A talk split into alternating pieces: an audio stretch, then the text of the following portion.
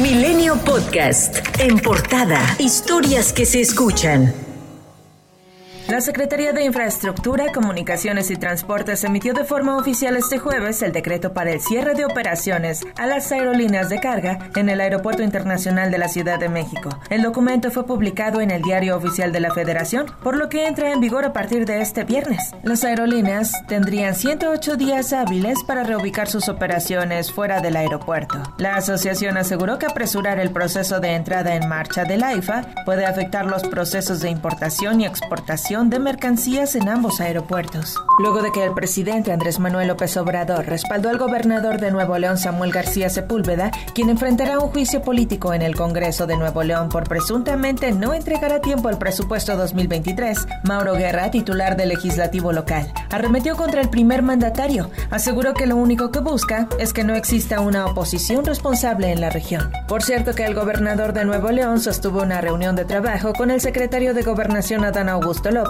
para evaluar el avance de la construcción del acueducto El Cuchillo 2, obra hídrica con la que buscan garantizar el agua en la entidad. Mientras tanto, la Sala Regional Especializada del Tribunal Electoral del Poder Judicial de la Federación determinó inaplicable la primera parte de la reforma electoral propuesta por el presidente Andrés Manuel López Obrador, la cual modificó el concepto de propaganda gubernamental para flexibilizar la intervención de servidores públicos en los procesos electorales. Se trata de una copia del decreto de interpretación aprobado por Morena y que tanto el Tribunal Electoral como la Suprema Corte invalidaron el año pasado por ir en contra de la Constitución. Y los grupos parlamentarios de Morena y del Partido del Trabajo en la Cámara de Diputados pidieron la remoción del presidente de la mesa directiva Santiago Krill tras la sesión del Congreso General en la que impidió el acceso de militares armados al salón de plenos para rendir honores a la bandera nacional. A petición del petista Gerardo Fernández Noroña, la Junta de Coordinación Política revisará la actuación del legislador. Pido a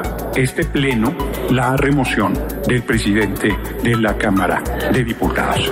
Me parece que no es el comportamiento que debe tener quien preside la Cámara y que lo toquemos en la Junta de Coordinación Política y presentemos la discusión formal al Pleno por esta situación que he expuesto claramente. Ignacio Mier, coordinador de diputados de Morena, dijo que Santiago Krill convirtió a la presidencia del Congreso y a la mesa directiva en una caricatura electoral. Eso no se lo merecen ni diputadas ni diputados. Con todo respeto, le pido que interiorice, que interiorice. Somos respetuosos de la ley. Sabemos que violentó lo que establece como responsabilidad la ley general y su reglamento. Lo tenemos claro, pero no es solamente una posición jurídica, es política. El morenista Oscar Cantón convocó a Santiago Krill a renunciar y así actuar con dignidad. Usted apela a una complicidad de algunos porque no lo van a destituir, porque usted quiere seguir utilizando esta tribuna como un escalón para su fallida candidatura presidencial. Debe actuar con dignidad y es a lo que apelo, a lo que le convoco. Renuncie. Mientras que Jorge Álvarez Maínez, diputado de Movimiento Ciudadano, cuestionó a Santiago Krill el no haber previsto llevar a cabo un protocolo que permitiera desarrollar los honores a la bandera de manera respetuosa. ¿Por qué invitar a una escolta de la Serena y de las Fuerzas Armadas?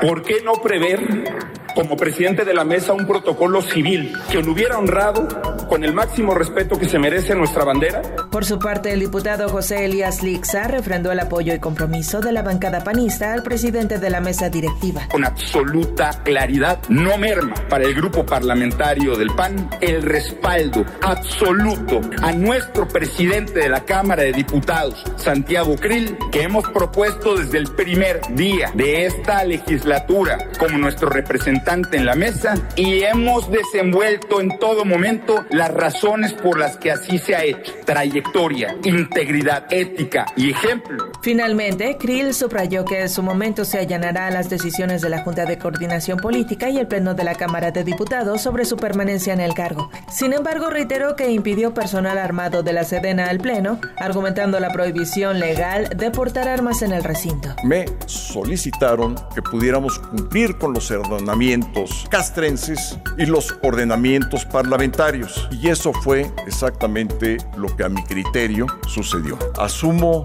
los errores que se hayan cometido, asumo la responsabilidad y me hago cargo de todas y cada una de las intervenciones. Más tarde, la Secretaría de la Defensa Nacional informó que tanto los escoltas como la banda de guerra y la banda de música que participaron en el inicio de sesiones del Congreso se apegaron al reglamento y protocolos. En un comunicado detalló que había coordinación previa con la mesa directiva de la Cámara de Diputados. Y luego de que el martes se canceló la reunión plenaria del PRI en el Senado porque llegó Alejandro Moreno y no estaba convocado, el senador priista Miguel Ángel Osorio Chong convocó a su dirigente nacional a trabajar en beneficio del partido y enfrentar a Moreno en su intento por violentar el Estado de Derecho. En una carta escribió que el PRI no le pertenece a una persona, sino que es patrimonio de la militancia y del país. Por su parte, Alejandro Moreno aceptó la invitación. Detalló que la reunión será el 9 de febrero en el CEN del PRI y se dijo respetuoso de las diferencias y diversidad de opiniones en el partido.